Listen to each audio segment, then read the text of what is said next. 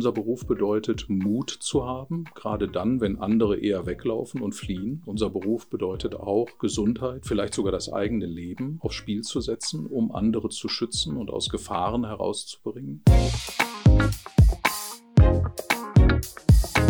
Was tagtäglich für die Polizei immer wieder Aufgabe ist, das Umgehen mit Tod und Sterben. Dass die Polizeiarbeit sich immer wieder am Guten auszurichten hat, das ist, glaube ich, ein Beitrag, den wirklich Christinnen und Christen und alle Menschen guten Willens in die Polizei einbringen können.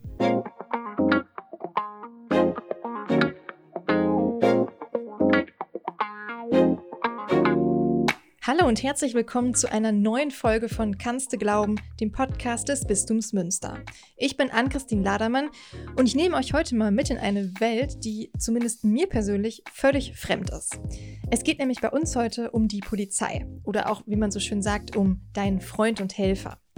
Wir wollen jetzt hier aber nicht irgendwie über Diebstahl, Hausfriedensbruch oder Blaulicht oder so sprechen, sondern über einen Eindruck, den vielleicht auch viele Menschen teilen, nämlich dass sich die Rolle der Polizei in der Gesellschaft irgendwie verändert hat. Also irgendwie steht dieses Thema im Fokus und damit verbunden sind auch viele ethische Fragen und die stehen bei uns heute im Mittelpunkt.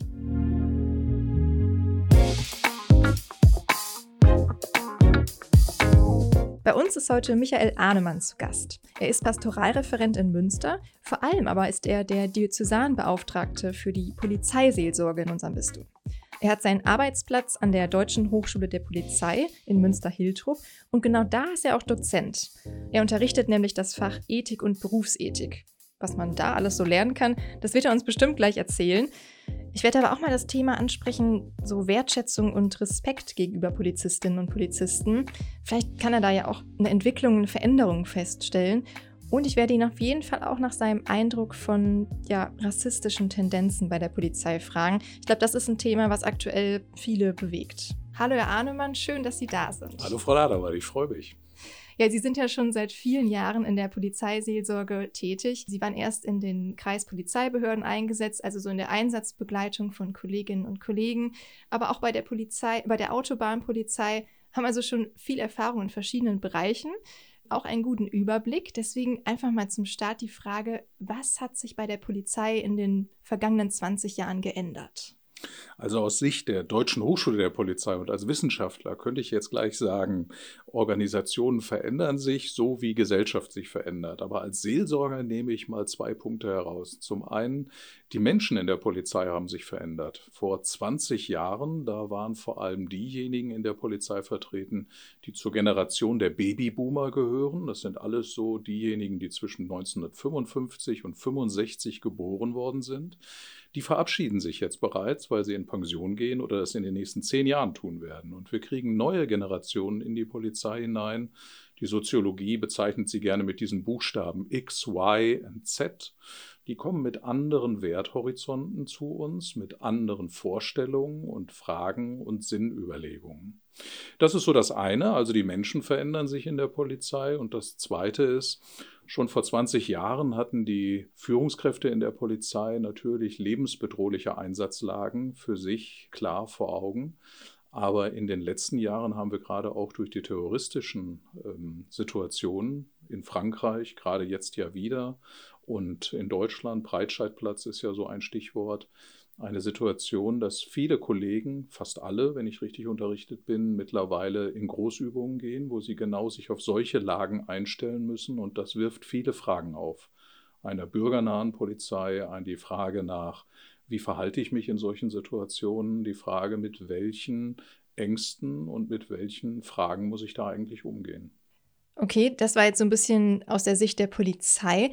Kann man da auch den Spieß umdrehen? Also wie oder kann man Veränderungen feststellen, wie die Bevölkerung mit der Polizei umgeht? Also ich denke jetzt hier gerade an das Stichwort Respekt, Wertschätzung.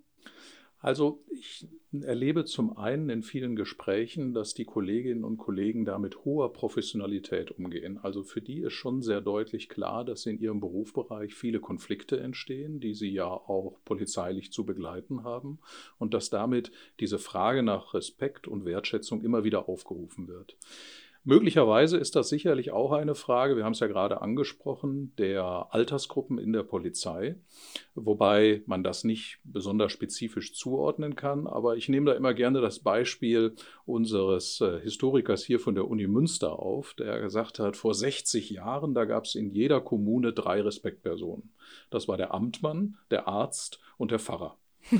Der Amtmann ist heute nichts anderes als ein Dienstleister im Bereich Kommunales. Der Arzt nicht mehr der Gott in Weiß, sondern eher eine Servicekraft im Bereich Gesundheit. Und der Pfarrer, sagt er immer ein bisschen scherzhaft, ist derjenige, der allzu oft seinen Schafen hinterherläuft. Also von dem her, dieser Begriff des Respekts, den muss man, glaube ich, nochmal ganz gut abwägen. Ich kriege gleichzeitig mit, dass eine ganz, ganz überwiegende Zahl von Kolleginnen und Kollegen sehr deutlich macht, dass sie sich weiterhin in ihrem Beruf sehr wertgeschätzt fühlt, wenn das auch nicht durch die Öffentlichkeit natürlich tagtäglich zurückgespiegelt wird. Wir setzen ja auf viele gute Leistungen der Polizei, wenn wir mal an den Verkehrsunfall denken, an den Einbruch, wo Polizei agiert und wo wir alle auf Polizei angewiesen sind, als Helfer, als Nothelfer häufig ja auch. Und trotzdem wird das ja nicht tagtäglich sozusagen sofort wieder honoriert durch Äußerungen der Gesellschaft. Aber in vielen kleinen Teilen, glaube ich, kommt da immer noch bei großen Teilen der Bevölkerung Wertschätzung an, in der Polizei an okay. Es ist also, würden Sie sagen, vielleicht auch, wenn man mit dem Begriff Respekt nimmt, wie es in der Öffentlichkeit rüberkommt. Ja, also dieser kleine Teil, der aber sehr dominiert und so dargestellt wird, das aber vielleicht gar nicht so der Realität entspricht. Trotzdem taucht es ja auf, es ist sehr präsent.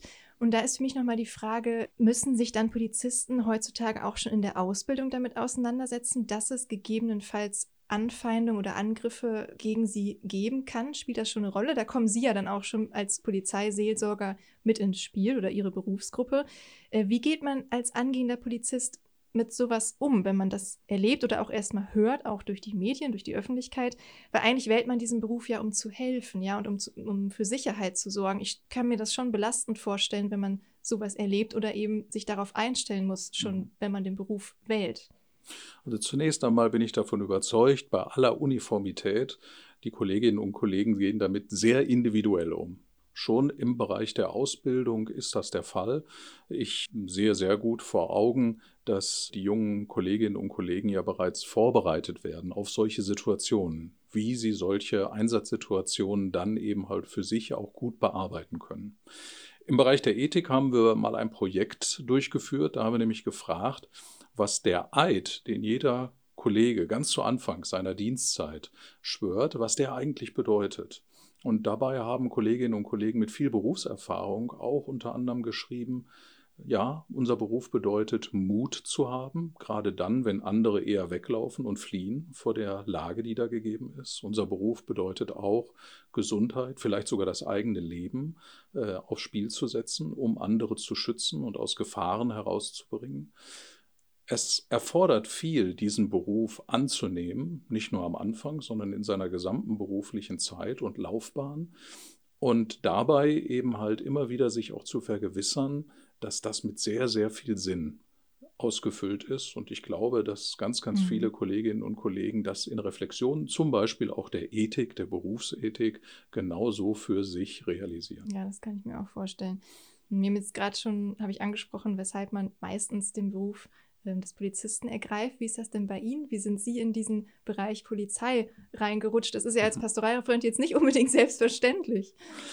Bei mir hat sich schon sehr früh im Bereich des Studiums ein Interesse daran ergeben, mal zu genauer zu hinterfragen, wo arbeitet eigentlich Staat und Kirche ganz eng kooperierend zusammen. Wir haben da ja eine besondere Situation in Deutschland, die ja schon sehr weit zurückliegend Grundlagen hat. Die Weimarer Reichsverfassung sagt bereits in, seinen, in ihren Artikeln 140, 41, dass es da zu einer Kooperation kommen kann. Wir können Seelsorge in staatlichen Einrichtungen leisten. Und deswegen bin ich schon während des Studiums gestartet und habe mich im Justizvollzug umgeschaut. Das mhm. heißt also, ich war in den ersten Jahren als sogenannter Gefängnisseelsorger unterwegs und habe mit denjenigen gearbeitet, die dort ihren Job haben, als auch mit denjenigen, die dort eben halt Haftstrafen verbüßen. Mhm. Und bin dann von dort aus später auch auf diese Kooperation von Staat und Kirche im Bereich der Polizei aufmerksam geworden und habe dann dort meine weiteren Schritte gemacht. In sehr unterschiedlichen Feldern, sehr, sehr intensiv, immer begleitend im Bereich der Lehre zur Berufsethik, Ethik. Mhm. Und das hat mir so gut gefallen, dass ich äh, froh bin, dass mir das Bistum Münster es ermöglicht, auch weiterhin und jetzt schon sehr langjährig in diesem Dienstfeld zu sein.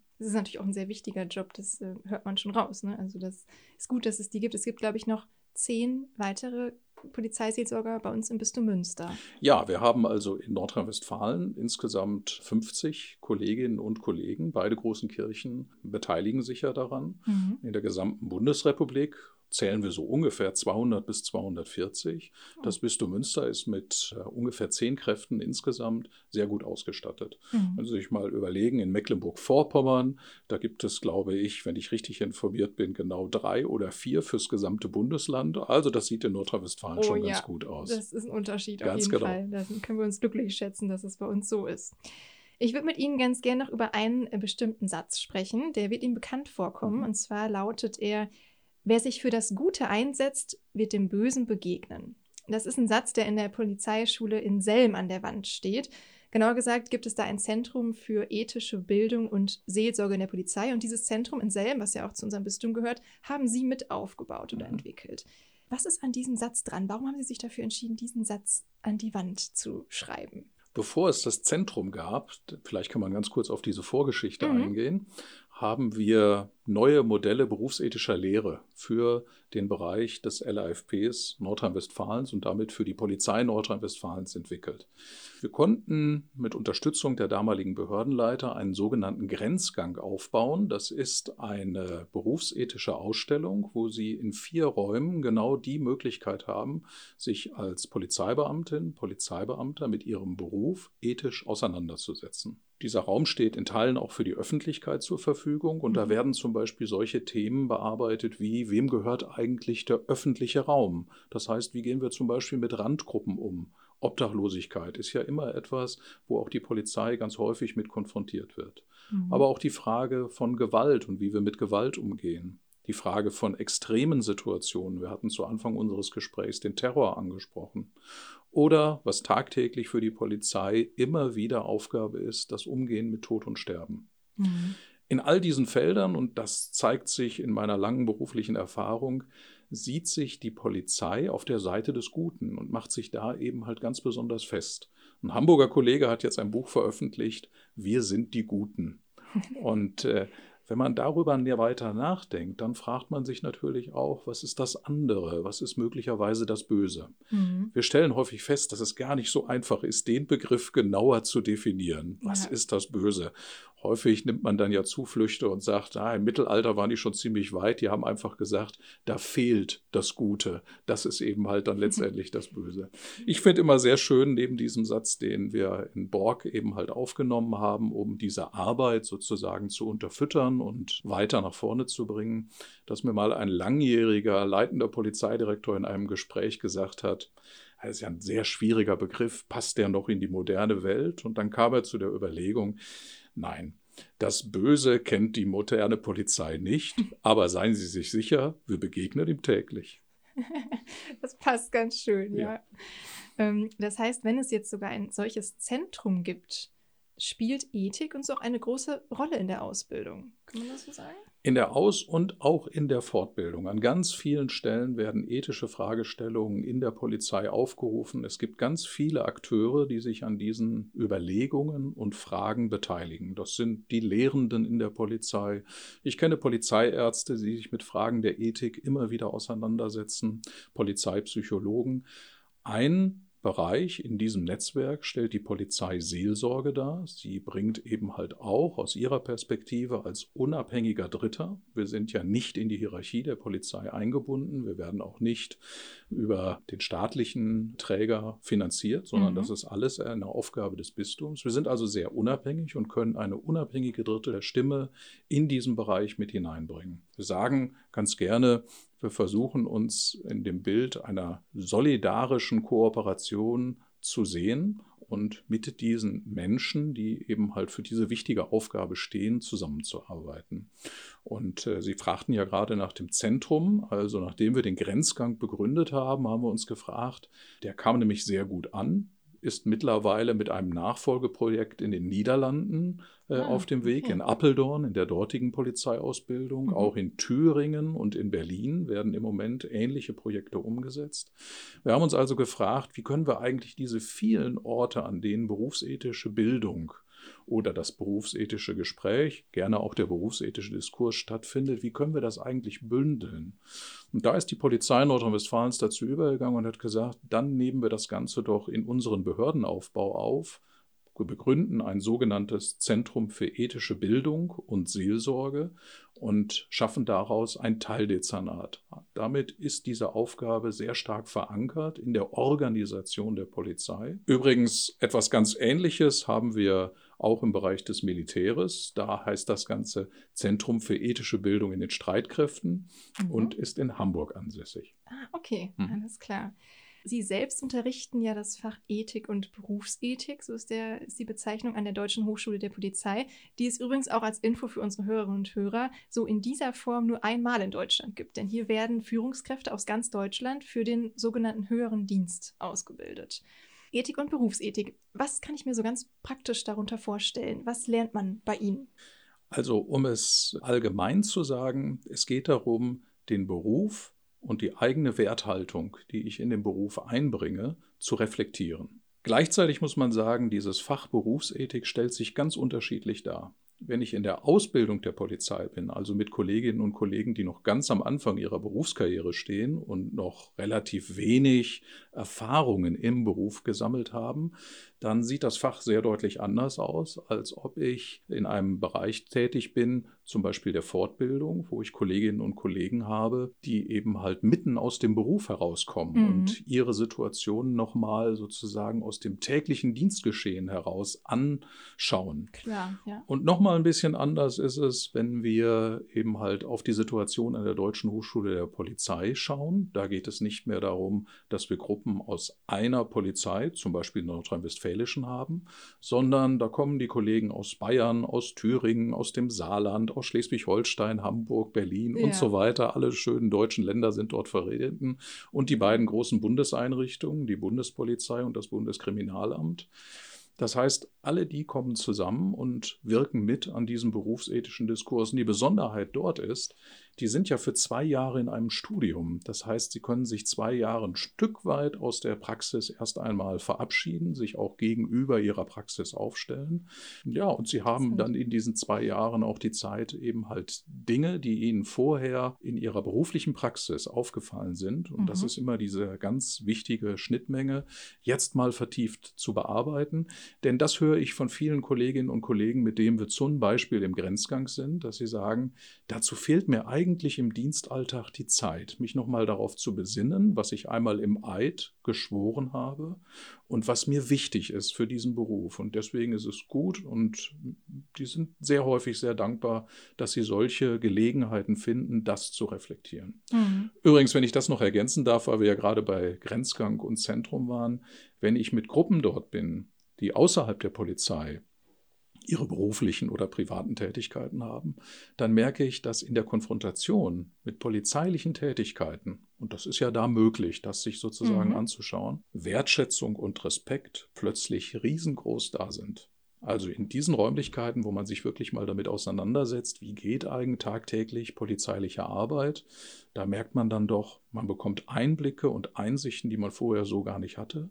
Und dann steigt auch eine ganze Menge der Respekt. Okay. Äh, ich gehe noch mal ganz kurz einmal wieder zurück auf das Fach Ethik und Berufsethik. Mhm. Also ich habe verstanden, dass es ähm, unterschiedlich ausfällt, je nach Zielgruppe. Viel ja. Erfahrung, wenig Erfahrung. Aber können Sie trotzdem noch mal so Themen nennen, die da eine Rolle spielen? So wirklich praktische Themen, die wir uns als Laien auch vorstellen können. Ja, wir gehen mal in den Bereich der allgemeinen Situation von Ethik in der Ausbildung. Menschenrechtsbildung ist zum Beispiel in der Ethik eine ganz wesentliche Aufgabe. Wir verfolgen ja ein sogenanntes universales Menschenbild in der Bundesrepublik Deutschland. Das ist auch schon bereits in unserer Verfassung verankert und damit eben halt ein ganz wichtiger Anteil polizeilicher Arbeit. Wir grenzen niemanden aus, sondern es ist eine Polizei, die für alle Bürgerinnen und Bürger in diesem Land da ist. An solchen Themen kann man arbeiten. Sehr praktisch wird es zum Beispiel, wenn es um ethische Fragestellungen geht, die sich rund um die Überbringung von Todesnachrichten ranken. Eine Aufgabe, zu der die Polizei sehr häufig hinzugezogen wird. Mhm. An der Deutschen Hochschule der Polizei, um vielleicht noch mal so ein drittes Thema zu nennen, da beschäftigen wir uns zum Beispiel mit Aspekten, mit ethischen Aspekten der Einsatzlehre. Wie ist das zum Beispiel in Demonstrationslagen? Das Recht, seine Meinung zu äußern und zu demonstrieren, wird in unserer Verfassung sehr, sehr hoch angesiedelt. Wie agiert Polizei in diesem Bereich und wie kann man da ein möglichst gutes Arbeiten mit all den Interessen, die da zusammenkommen, verwirklichen? Oder aber, das haben wir ja auch schon angesprochen, wie ist das eigentlich in Situationen, die sehr extrem sind, in denen mhm. Polizeibeamte in äh, hohen Anspannungen arbeiten, welche ethischen Fragestellungen tun sich da auf, zum Beispiel bis hin zu dem Gott sei Dank sehr selten vorkommenden, aber eben halt nicht wegzudiskutierenden finalen Rettungsschuss. Wie gehen wir dann damit um, dass Kolleginnen und Kollegen davon eben betroffen sind? Mhm, da denke ich jetzt gerade ganz aktuell an das Beispiel hier in Münster, die Geiselnahme in der Justizvollzugsanstalt, wo ja auch ein Polizist den Schuss abgegeben hat. Natürlich richtig, aber trotzdem muss so jemand ja auch erstmal damit klarkommen, oder? Das will ich meinen. Und äh, die Kolleginnen und Kollegen, das erfahre ich nicht nur im Bereich des sogenannten finalen Rettungsschusses, sondern auch bei dem Schusswaffengebrauch allgemein, der dann möglicherweise ja auch tödlich wirkt, obwohl das gar nicht initiiert war oder intendiert war die gehen da sehr unterschiedlich mit um. Also von, ich kann das relativ gut für mich selber bearbeiten, bis hin zu, ich brauche unbedingt einen Gesprächspartner, mit dem ich das nochmal durchdenke und durchspreche, was da passiert ist, um für mich selber einen guten Weg zu finden, mit diesem umzugehen. Ist das zum Beispiel ein Beispiel für eine Belastung, also das, was Polizisten und Polizisten heute belastet, weil Sie als Polizeiseelsorger kommen ja damit auch in Berührung. Was sind so Belastungen, womit Polizisten zu kämpfen haben? Also ich kann davon berichten, dass es ganz unterschiedliche Bereiche von Belastung gibt. Und was jemand als Belastung erfährt, ist auch nochmal sehr unterschiedlich. Da gibt es ja. den einen, der sagt, äh, ach, das kann ich mit viel Routine abarbeiten. Und der andere sagt, nee, da bleibt etwas, was an mir ganz schön nagt. Mhm. Ich merke jedes Mal, wenn Fragen von Gewalt und Gewaltanwendung ins Spiel kommen, dann sind häufig, nicht immer, aber häufig auch Belastungsszenarien da. Wir müssen uns ja wirklich vergegenwärtigen, wir übertragen mit dem Gewaltmonopol das Umgehen mit Gewalt ganz wesentlich an die Polizei. Und das heißt zunächst einmal, die Polizei hat die Aufgabe, Gewalt auf sich zu ziehen ja, andere zu schützen, indem sie selber bereit sind, mit dieser Gewalt umzugehen. Ich finde, das ist eine immens hohe Leistung.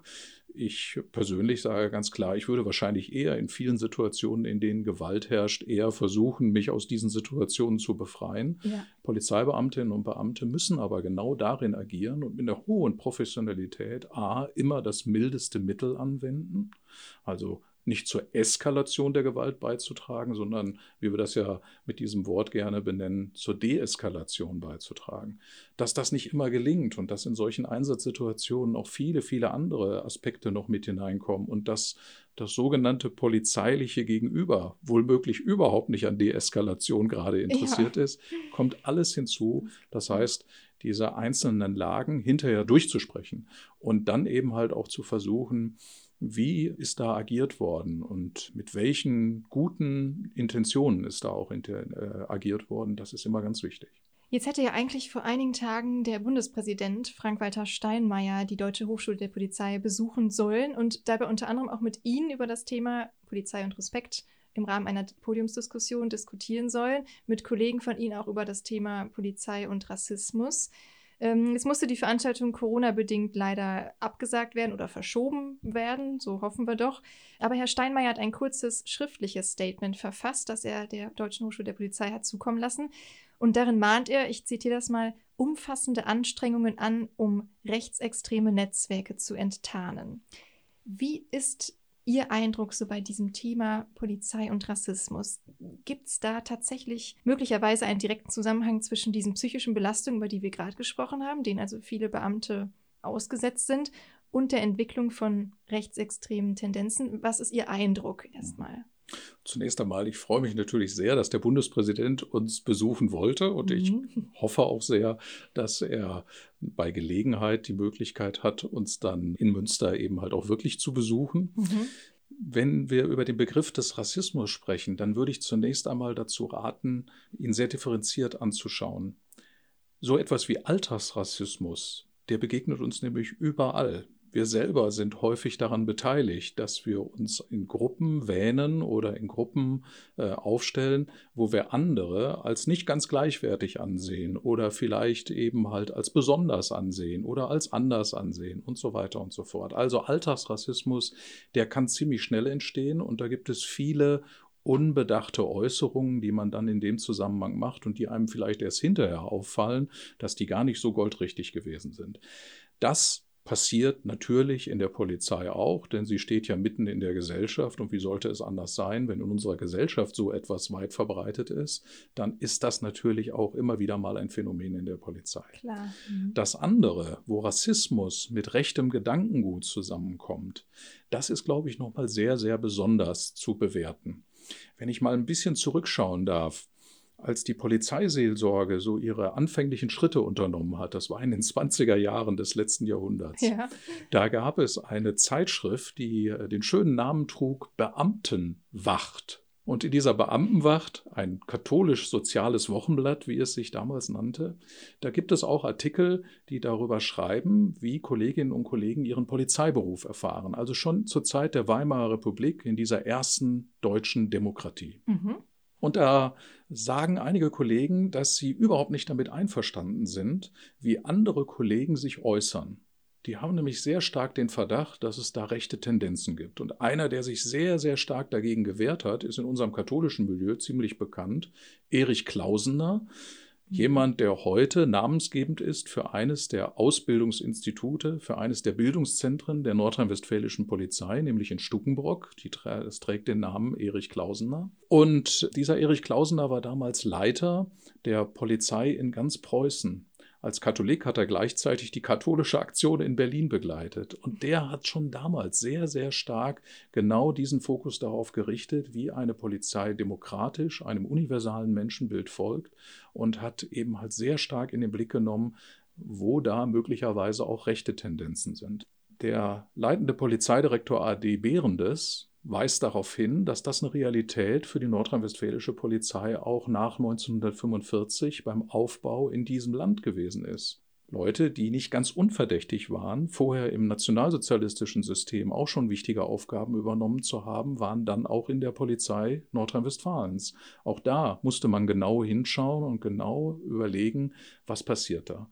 Von dem her plädiere ich erst einmal dafür, das als etwas zu sehen, was immer wieder Thema werden muss. Und ich halte die Polizei dafür, dass sie eine hohe Sensibilität hat, sich das genau anzuschauen. Da, wo es eben halt um diese etwas unbedachten Äußerungen geht, glaube ich, können wir ganz schnell ganz viel miteinander lernen, also in diesem Bereich des Alltagsrassismus.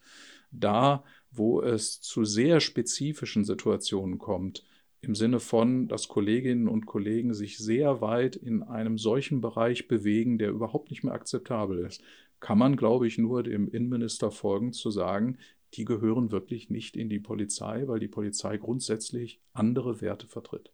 Ja, da sind wir jetzt beim Thema Studie. Es soll sie jetzt nämlich endlich geben, eine Studie über Rassismus bei der Polizei, so wird zumindest vor einigen Tagen angekündigt. Allerdings nicht spezifisch zum Thema Rassismus, sondern vielmehr plant der Bundesinnenminister ja eine gesamtgesellschaftliche Untersuchung plus, also zusätzlich eine Studie zur Gewalterfahrung von Polizisten. Was halten Sie davon? Also als derjenige, der natürlich hier diese wunderbare Aufgabe hat, an der Deutschen Hochschule der Polizei zu unterrichten, bin ich natürlich immer dafür, dass man auch mit Studien äh, Fragestellungen und Aufgaben erhält. Also ich glaube, da hat auch die Deutsche Hochschule der Polizei mit den vielen Kollegen, die dort und Kolleginnen, die dort tätig sind, schon einiges geleistet. Gleichzeitig muss man sagen, Studien sind natürlich kein Allheilmittel, sofort jegliches Problem oder jede Herausforderung zu lösen oder abzustellen. Äh, ich glaube, da braucht es viele Akteure, die gemeinsam zusammenwirken und die eben halt genau diese Themenstellung immer wieder in den Blick nehmen.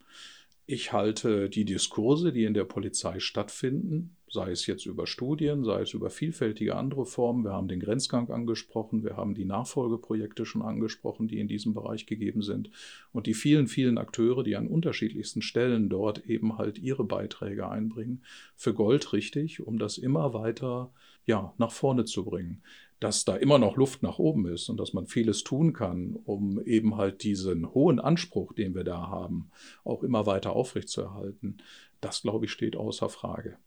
Als Polizeiseelsorger versuchen wir ja unseren Beitrag in diesem Feld zu leisten und ich würde das mal folgendermaßen für mich zusammenfassen. Wenn ich so an die Anfänge der Polizeiseelsorge, sie wird ja jetzt bald 100 Jahre alt, zurückdenke und mir auch anschaue, was da in der Zwischenzeit alles passiert ist, dann würde ich sagen, Christinnen und Christen, die gibt es auch heute in der Polizei, Gott sei Dank, die dort ihre Wertvorstellungen und ihr Menschenbild einbringen. Aber Christinnen und Christen wissen ja nicht besser als andere, wie gute Polizeiarbeit auszusehen hat. Aber dass die Polizeiarbeit sich immer wieder am Guten auszurichten hat, das ist, glaube ich, ein Beitrag, den wirklich Christinnen und Christen und alle Menschen guten Willens in die Polizei einbringen können.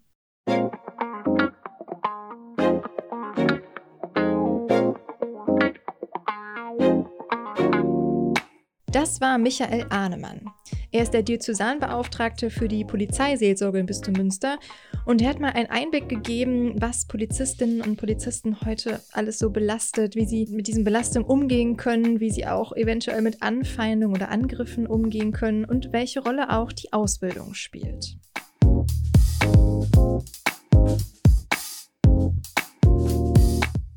Ja, jeder hat wohl schon mal erlebt, dass sie oder er nicht gerade wertschätzend behandelt worden ist, vielleicht ja sogar beleidigt wurde. Das macht was mit einem und mein Kollege Martin Wissmann hat sich dazu Gedanken gemacht. Hier kommt der Gedanke zum Mitnehmen. Der eine bezeichnet seinen Gegner als schläfrigen Joe und als schmierigen, schmuddeligen und korrupten Politiker, der sich von dunklen Kräften lenken lässt.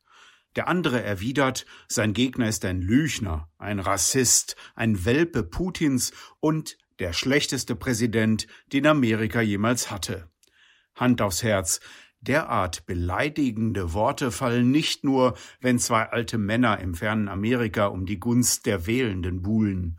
Die Zeiten, zu denen eine Kinderbuchautorin, ein kleines Mädchen, ihre bösen Worte nur im Schrank sagen ließ, die Zeiten, in denen quasi alle Eltern ihren Kindern Respekt beizubringen versuchten, diese Zeiten scheinen Vergangenheit.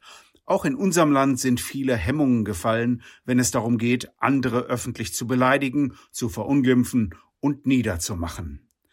Wir nennen so etwas neudeutsch Mobbing, Hate Speech oder Shitstorm.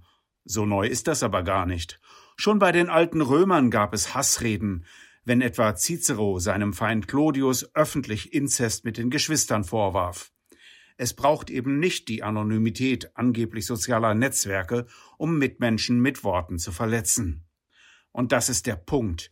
Wenn anhaltend böse über jemand hergezogen wird, kann das etwas anrichten. Es kann wehtun, verängstigen, verunsichern, Selbstvertrauen nehmen und isolieren.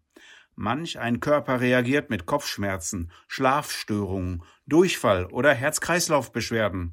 Auf die Dauer können Depressionen folgen. Im Extremfall geht das bis zur Selbsttötung. So schlimm kann das enden.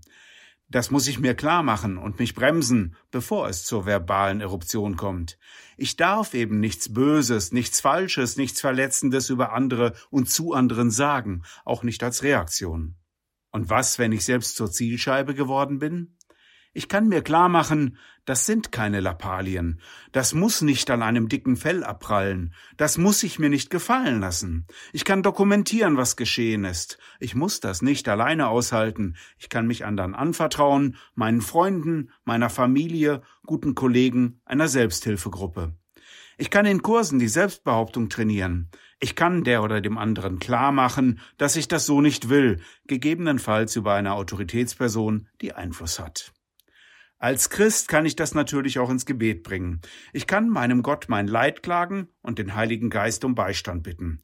Und ich kann die Bibel zur Hand nehmen. Sie ist voller Erzählungen über Menschen, die Gott zum Leben ermutigt. Das kann auf mich abfärben und mir helfen, das Leid nach der Beleidigung besser zu ertragen.